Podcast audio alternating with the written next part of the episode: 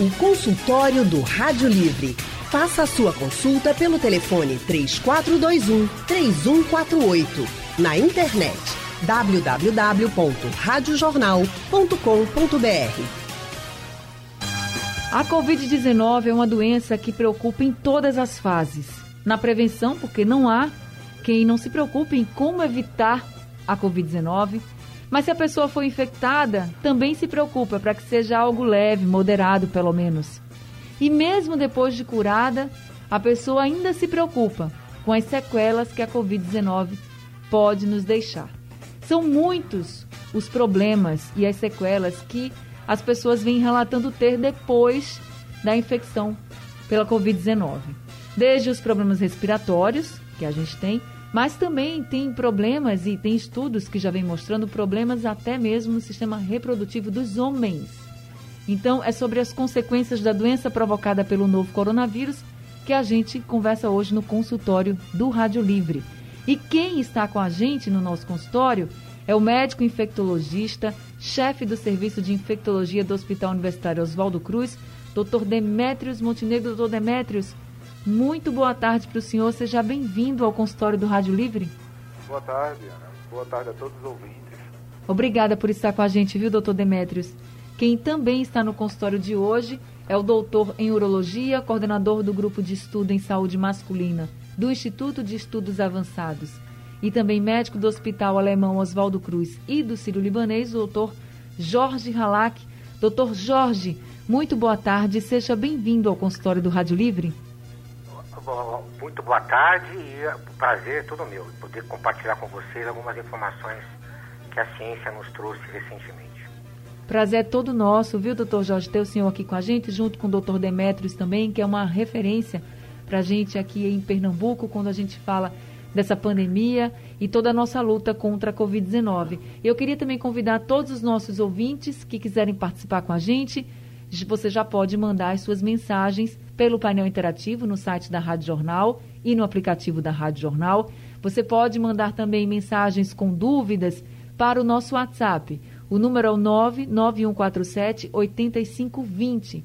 Ou, se preferir, você pode ligar diretamente aqui para a Rádio Jornal e falar com os doutores, doutor Jorge e doutor Demétrios.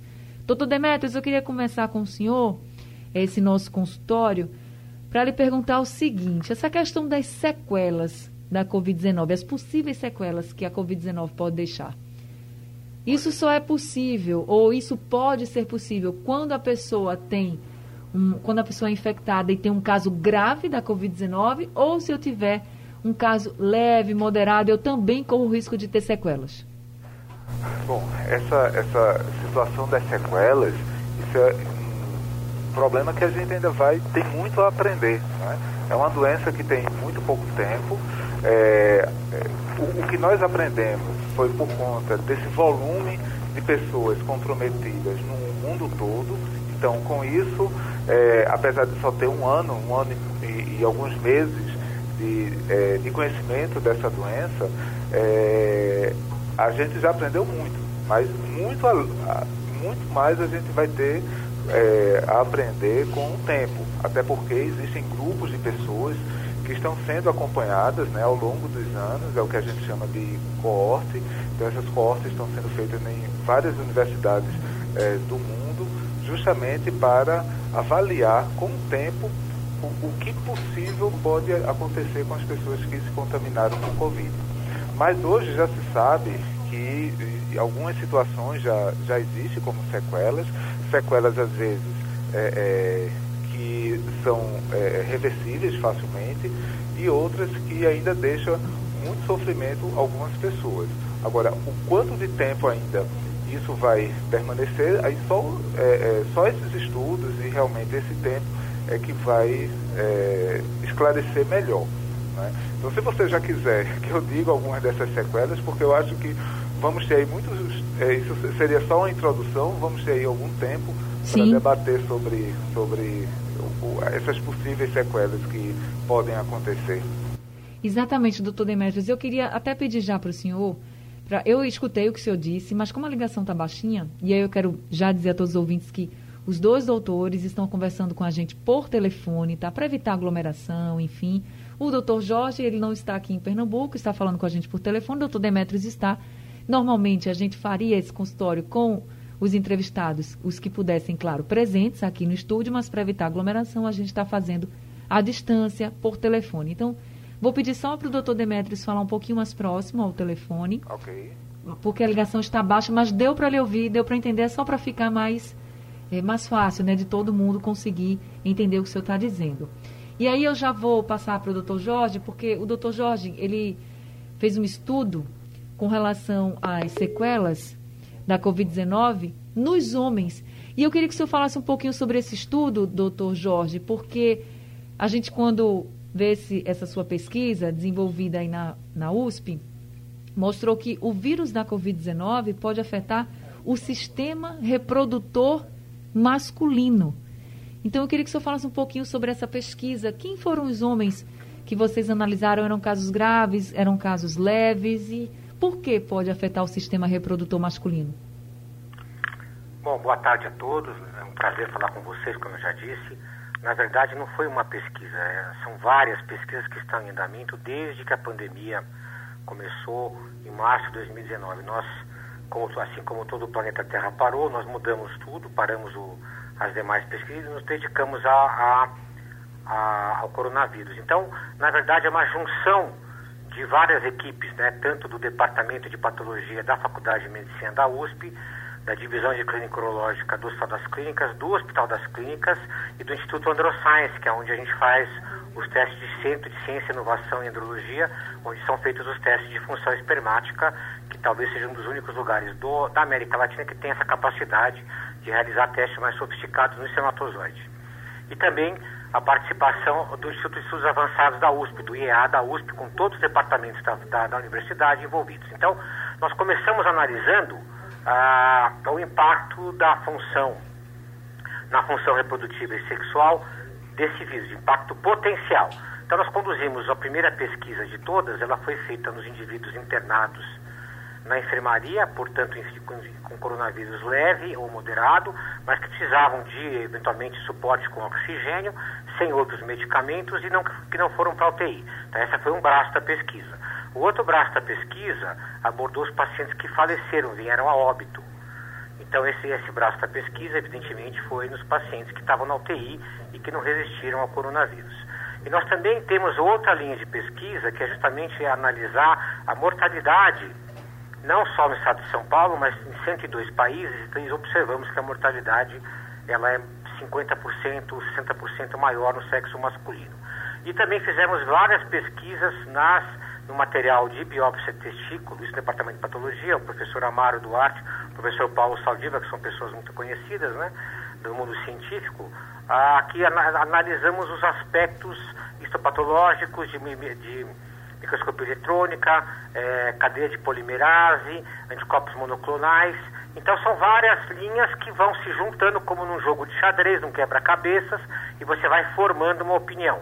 Como o colega Demetrios falou, não existe ainda ah, uma única pesquisa que resolva tudo. O que nós observamos, eu vou resumir para vocês, ah, que eu sei que o tempo é curto, nos pacientes que de coronavírus moderado, ou seja, que estavam na enfermaria e que eh, não foram internados em UTI, nós observamos, em primeiro lugar, fizemos ultrassom com Doppler de testículo em pacientes assintomáticos e vimos que 54% deles tinham uma epididimite. O epidídimo é um canal de 5, 6 metros de comprimento atrás do testículo. Então ele tem uma epididimite, uma inflamação muito uh, importante e sem sintoma clínico em mais da metade dos pacientes. Então isso mostra que o vírus está presente nessa estrutura, nesse canal que liga o espermatozoide do testículo até ele ser ejaculado, até, na verdade, até o ducto deferente e até a bexiga. Então, assim, existe essa informação, foi um dado inédito na literatura, é pioneiro esse estudo. Nós também identificamos dois padrões de alteração ultrassonográfica no Doppler, que também são inéditos. Então, o coronavírus tem uma agressão diferente das infecções bacterianas e, de, e da orquite, uh, por exemplo, por cachumba, que é um vírus comum de afetar também o testículo. Né? Mas Sim. nós não observamos nesse estudo que pega o testículo propriamente dito, nós observamos que pega o epidídimo. Esse é um dado. Outro dado, nos pacientes internados nós fizemos exames de sêmen. Até onde a gente pôde estudar, o vírus não está presente no ejaculado porém existe alteração de função espermática. Eu diria que moderada, não é significativa como em outros casos. Por exemplo, nós também estudamos maconha. Maconha é bem pior que o coronavírus para a função espermática, dando só um exemplo. Mas o vírus afeta a função espermática pela geração moderada de radicais livres de oxigênio. Tá? Terceiro dado importante, além desses, nós estamos observando, ainda é, uma, ainda é inicial essa análise, nós estamos observando uma queda significativa do hormônio testosterona nos indivíduos que estão, mesmo pacientes com, com coronavírus leve e moderado. Aí, indo para os pacientes que obtuaram, aí sim os achados são enormes, né? Vão ser publicados a partir desse ano. Eu vou adiantar alguns deles para vocês entenderem. Sim. Nós observamos nos pacientes que obtuaram que existe uma agressão muito grande nas células que produzem testosterona.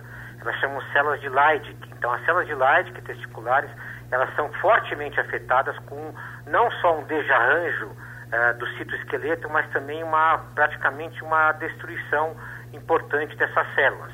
Há já as células que produzem espermatozoides, chamadas células de Sertoli, existe um desarranjo significativo, mas não uma destruição completa. Nós também observamos que o vírus está presente no testículo por PCR e por microscopia eletrônica, porém não vimos no ejaculado. Então, dando um resumo uh, geral, assim, é, mesmo pacientes com coronavírus leve, eles podem evoluir com um grau até agora, né? Os dados ainda são inconclusivos. Não dá para a gente também tem que esperar o tempo, conforme o colega Demetrios falou.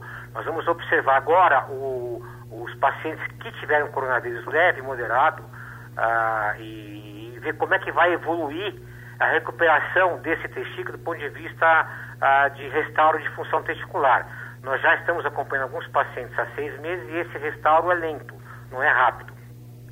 E, doutor Jorge, nesses pacientes que vocês fizeram esse levantamento e perceberam que tinha, por exemplo, essa inflamação no canal do testículo, eles sentiam alguma coisa, sentiam alguma dor, algum incômodo ou não?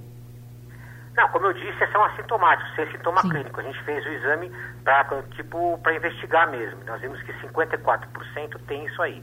Agora, o ultrassom não viu orquite nos pacientes moderados, mas a orquite seguramente está lá. Nós vimos uma orquite mais, uma, uma, inflamação, vai, deixa eu falar um termo mais tranquilo, uma inflamação no testículo dos pacientes que, que, que vieram a óbito, que, são, que tiveram um quadro mais grave, né? Mas para a gente fazer uma, uma análise de todo o escopo dessa doença, o que me parece é que realmente o testículo, apesar de ele não ter relação com maior mortalidade diretamente, ele é afetado de maneira assim que eu diria que moderada em alguns casos até importante por esse vírus. Então, assim como outros, nós fizemos um estudo levantando 27 vírus que afetam o testículo, por exemplo, o vírus da hepatite B, hepatite C, o vírus da AIDS, né, o do HIV, Sim. e o Zika vírus tem uma predileção importantíssima pelo testículo e muitos de, e o Zika e a hepatite e o HIV são amplamente ejaculados no, no, no, essa, no são amplamente presentes no ejaculado, no sêmen. Já no caso do coronavírus, algo que tudo indica, estudos preliminares ainda, porque não são ainda conclusivos, demonstram que ele, apesar de ele estar no testículo, ele não vai para o ejaculado. Tá certo. Doutor Demétrios, a gente está falando aqui, e claro, a gente já vem batendo muito nessa tecla de que a ciência está estudando profundamente o coronavírus, o novo coronavírus, a Covid-19. Claro que a gente não vai ter aí todos os problemas, né? Mas eu queria que o senhor falasse o que até hoje, nesse momento em que a gente vive, a ciência já sabe sobre essas sequelas. Por exemplo, tem uma sequela que seja mais comum entre os pacientes ou que vocês venham percebendo que seja mais frequente entre os pacientes que passam pela Covid-19? Sim, na verdade, aqueles pacientes, principalmente os pacientes que evoluem com um quadro clínico mais grave, com comprometimento de pulmão mais importante, então, isso já está descrito, que é o, o, o, uma sequela respiratória. Alguns pacientes fazem uma fibrose no pulmão. Então, só para as pessoas entenderem melhor, fibrose é como se fosse uma cicatriz nesse pulmão. E com isso, pode passar algum tempo ainda apresentando falta de ar, principalmente aos esforços, principalmente é, aquelas pessoas que precisam subir escadas diariamente, e, e, ou porque moram, ou porque trabalham no lugar onde tem escada, e a queixa maior dessa situação é justamente que fica muito ofegante. Então, o esforço que antes não, não dava nenhum tipo de, é, é, de comprometimento físico já começa a ser muito mais desgastante e levando realmente à falta de ar. Então isso é, já está bem descrito e muita gente vem apresentando esse quadro. Interessante que tem um, um, um tipo de sequela que inicialmente se acreditava-se ser um sintoma, mas é, porque ele aparecia até na fase ainda que, é, que a pessoa estava ainda naquela fase aguda, mas no entanto é, viu-se depois que é uma um, um, tipo de uma sequela neurológica, que é a falta de cheiro e a falta de paladar. Sim. Então isso é muito, muito interessante, é, essa situação que acontece, porque imagine o seguinte, é, vários vírus respiratórios podem dar uma diminuição dessa falta de, do, do, do cheiro, né, como as pessoas falam, que é justamente por conta da congestão nasal que pode acontecer. No entanto, o COVID ele não dá apenas uma diminuição, ele dá uma alteração nos receptores é, é, neurológicos do nariz e do paladar e do, da língua, e com isso a pessoa para totalmente é, de sentir cheiro. E, e, não é uma diminuição, é muito. É, quem, quem já passou por essa situação diz que é muito estranho, porque de uma hora para outra realmente fica é, tendo essa sintomatologia. E o interessante é que, é, fisiologicamente, o gosto da, dos alimentos está é, muito relacionado ao cheiro. Isso. Não é? Então, é, é, por isso que às vezes uma pessoa come alguma coisa e faz um, isso parece é, e, e, e, cita um, um outro, uma outra substância que a pessoa nunca comeu, mas já sentiu o cheiro várias vezes.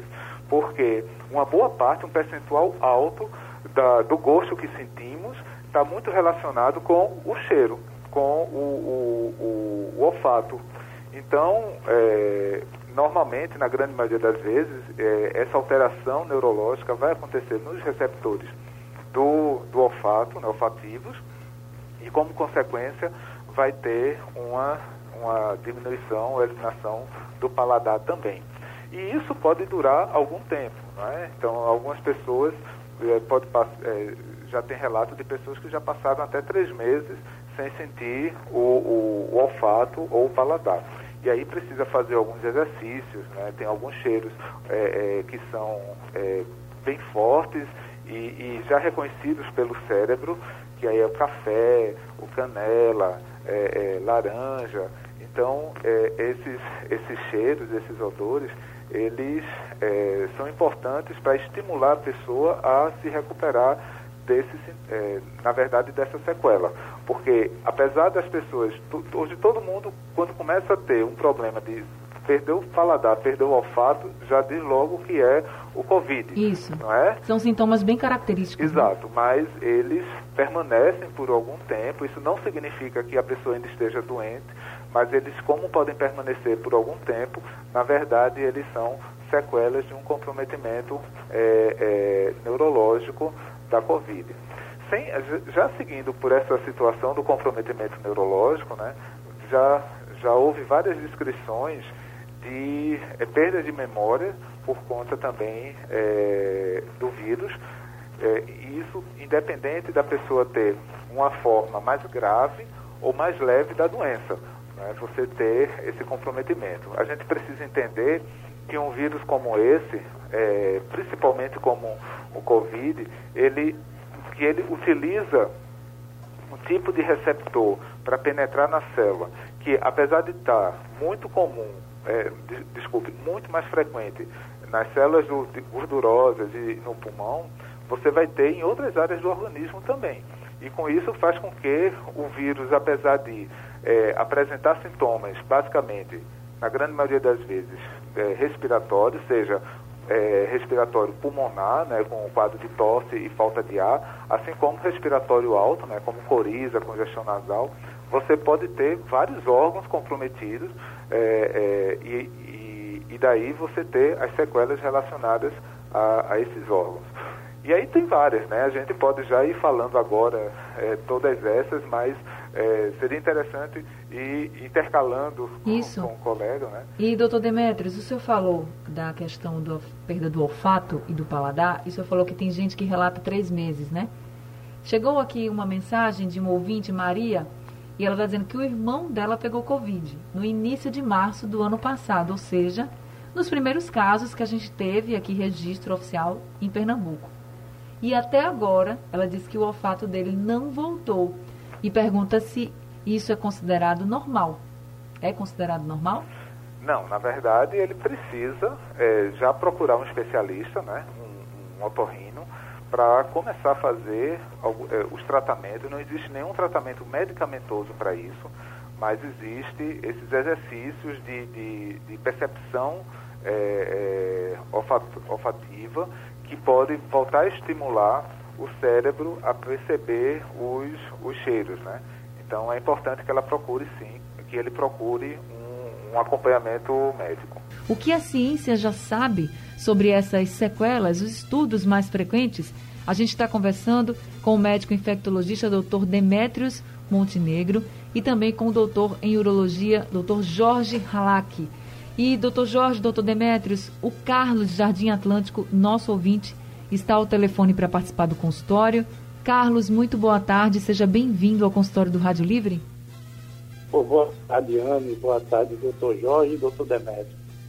É, na verdade, eu, eu tenho umas perguntas, eu não vou dizer se é uma para não tomar o tempo de vocês. Mas a primeira é a seguinte. É, primeiro, eu tive o corona e eu fiquei com abuso de algumas comidas. Hoje em dia eu não gosto de comer carne, eu não sei se é sequela dela, carne. Algumas comidas eu enjoei, não gosto de comer. Eu não perdi nem cheiro, nem gosto, mas me abusei de certa comida. A segunda, que é uma coisa que eu não sei nem se está dentro desse programa, mas é que a gente vai ficar sem a vacina da gripe, ou essa da corona vai substituir. E a terceira é sobre esse problema da, da sexualidade. Porque a gente sabe que a diabetes já tira isso, né? Tem a diabetes e tem outras doenças que antes já tiravam, feito o câncer na próstata, parará. Isso não tem a ver também com a corona, não? A minha pergunta é essa. Obrigado, boa tarde. Boa tarde, viu, Carlos? Obrigada também por participar com a gente. Então, deixa eu passar logo a palavra para o doutor Jorge. Ele fala sobre a sexualidade do homem. A Covid pode interferir na sexualidade, doutor Jorge? Nós estamos completando um estudo também, na verdade foi completado já com os profissionais de saúde. Ah, tanto os que tiveram coronavírus quanto os que não tiveram coronavírus. E a gente poderia até é, dizer que como as pessoas ficam mais em casa, tem mais tempo livre, aumentaria a atividade sexual. E a resposta foi exatamente o contrário. Tanto no sexo masculino quanto feminino, mesmo aqueles que não tiveram coronavírus, a atividade sexual diminuiu muito durante a pandemia. Então não é só questão de ter o coronavírus ou não, o próprio estresse que vai, toda a preocupação, todo o ambiente de insegurança ah, gerado por essa pandemia, gera uma, uma, um grau de ansiedade que inibe a atividade sexual, tanto no homem quanto na mulher. Inclusive, das mulheres também foi significativa a diminuição. Eu então, acho que ele, passei... eu Não, acho que ele ficou preocupado, doutor Jorge. Agora, é, agora eu vou completar a pergunta. Sim. Em relação a quem teve o coronavírus, né? E a gente está percebendo que essas pessoas evoluem muitas vezes, conforme o colega conversou, com cansaço, falta de disposição, falta de ar, é, falta de, de, diminuição de capacidade de musculatura, pela própria convalescência da doença. Evidentemente que por si só isso aí já afetaria a parte sexual. Né?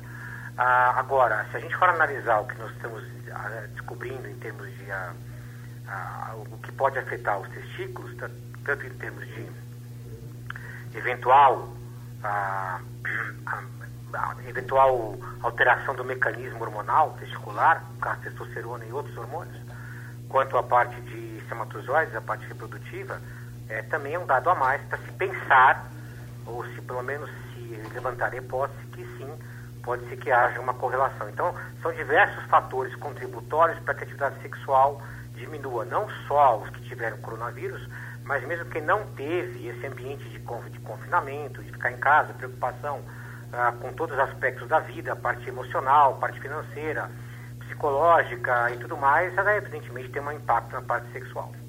No caso dessa questão da, da sexualidade, que eu acho que ele ficou muito preocupado quando o senhor falou do estudo que apontou uma inflamação no canal do testículo, então vem a preocupação dessa disfunção erétil, por exemplo, né, da impotência sexual. E quando o senhor coloca que pode ser que haja, pode ser que o a Covid ela afete de forma mais direta ou da, até de forma indireta, já que a gente Está todo mundo muito estressado, cansado, enfim. Se esse homem ele percebe que há uma mudança no seu corpo, que ele mesmo depois de curado da Covid, ele ficou diferente, ele deve procurar logo o especialista para tentar reverter o quadro, doutor? Então, essa pergunta sua é muito importante. Eu vou, eu queria aproveitar essa entrevista para lançar um alerta. Na verdade, são dois alertas.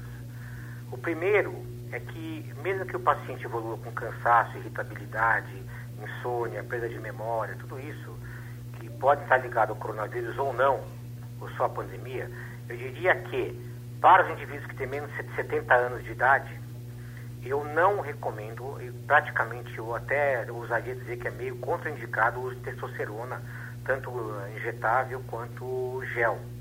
Que é muito comum o indivíduo vai procurar um médico e ele vê que está com hormônio baixo, vai e prescreve testosterona e seus derivados.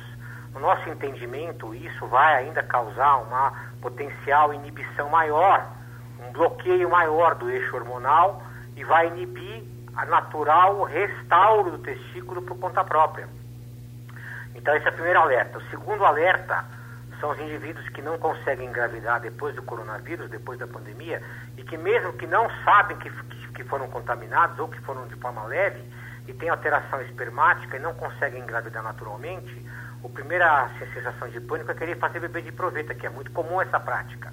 O indivíduo vai, faz o espermograma, vê que tem uma alteração e vai logo fazer reprodução assistida bebê de proveta. Então, eu lançaria dois alertas para que as pessoas tenham calma. Não usar testosterona, tanto na forma injetável como gel, aplicação local, nenhum derivado, muito menos anabolizante esteroide, que infelizmente é uma prática comum. E o segundo alerta, que eu diria que é um alerta laranja ou quase vermelho, é que as pessoas não façam bebês de proveito de reprodução assistida, pelo menos para caso masculino, logo depois da, da, da, da, pandemia, ou a gente tem que esperar o próprio testículo se restaurar.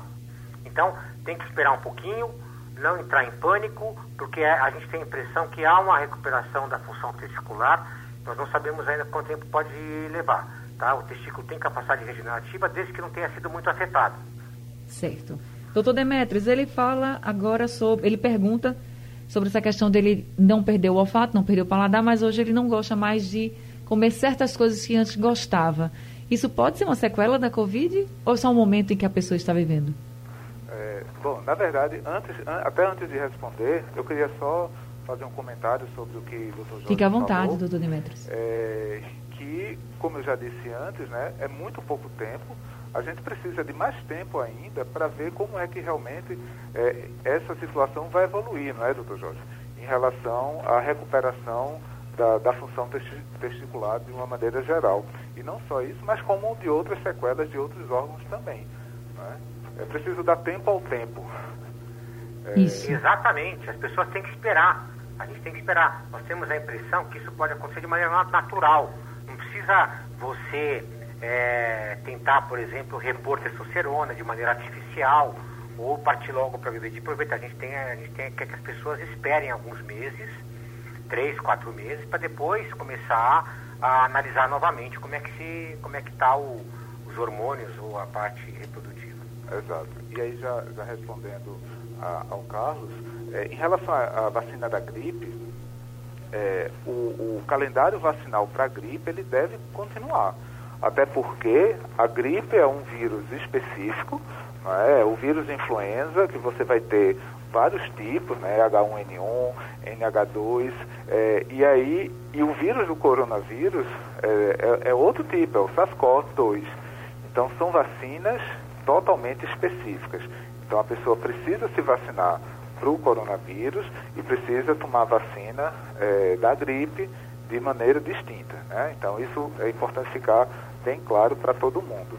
E, e, a questão desse, desse tipo de enjoo para determinadas comidas, é, comum, é, isso, isso pode não ser considerado uma sequela, até porque é, é isso é, é, é muito pessoal mas certamente isso vem a, a, acontecer justamente por conta do quadro infeccioso que o Carlos teve e ele precisa dar tempo que isso vai, vai reverter.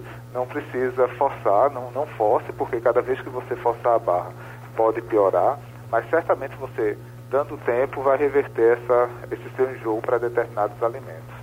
Dor de cabeça depois da Covid também é uma sequela, uma dor de cabeça persistente, doutor Demetrios? Exatamente. Isso também já está descrito na literatura. Tem pessoas que, que ficam com crises de, é, é, como se fosse crise de enxaqueca, é, é, com muito sofrimento, né? Porque dor de cabeça não é, uma, não é um, um, uma sintomatologia fácil de encarar, né? Exceção para poucos, é, mas é considerado sim já uma sequela pós-Covid, que muita gente já vem sofrendo com esse tipo de sintomatologia. Né? E mais, é, por quanto tempo isso vai, vai durar? Infelizmente, é, essa resposta não se tem ainda, porque aí precisa realmente é, dar tempo ao tempo. O que a gente espera é que com um tratamento adequado para a dor de cabeça, é, reverta essa sintomatologia. Agora, é importante para as pessoas que têm essa, essa dor de cabeça forte procurar um neurologista para fazer um acompanhamento, até porque é, é, parece, parece é, besteira o que eu vou falar, mas algumas medicações para dor de cabeça podem causar dor de cabeça. Então, às vezes as pessoas começam a se entupir de remédio e, e isso vai trazer consequências sérias, tipo, é, é, entra num, num, numa roda viva né, de, de, de realimentação da dor por conta do uso dessas medicações e a pessoa não consegue sair dessa situação. Então, é extremamente importante procurar o especialista num caso é, de uma dor de cabeça é, constante, persistente e de forte intensidade. Doutor Demetrios, o Iraquitan está perguntando, ele teve a Covid, ele mandou uma mensagem aqui dizendo teve Covid, foi leve, mas ele quer saber qual o tempo em que a pessoa transmite ainda o coronavírus depois de se recuperar. É, normalmente, é, lá no início da, da pandemia foi feito justamente um estudo é, sobre isso mostrou que após o sétimo dia a quantidade de vírus cai muito e acredita-se que entre o décimo e décimo quarto dia você não tem mais é, transmissão nos casos leves e que a pessoa não tenha mais nenhum tipo de sintomatologia, principalmente febre. Então, é, 10 dias, e, e, e hoje o que se utiliza para retirar uma pessoa do isolamento, principalmente nos hospitais, é, seguindo a recomendação é, da, da, do CDC, da Organização Mundial de Saúde, é em torno do décimo dia sem ter febre previamente, certo?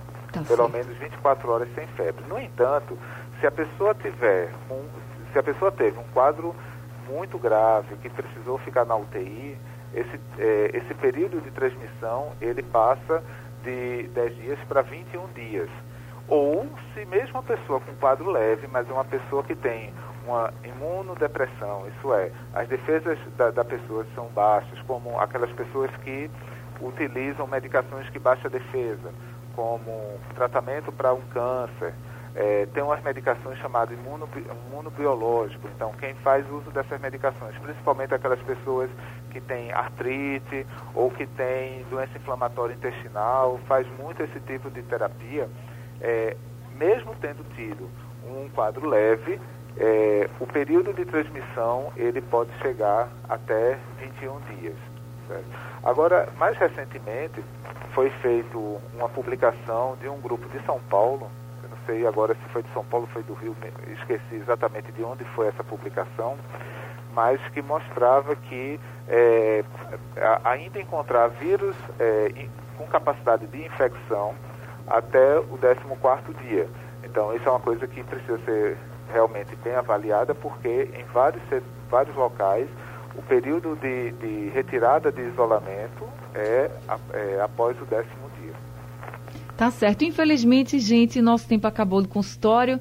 E eu queria agradecer muito ao doutor Demetrios Montenegro e ao doutor Jorge Ralat também por esse consultório de hoje, trazendo para a gente todas as atualizações que temos até agora sobre as sequelas da Covid-19, as possíveis sequelas e também os estudos que estão sendo feitos.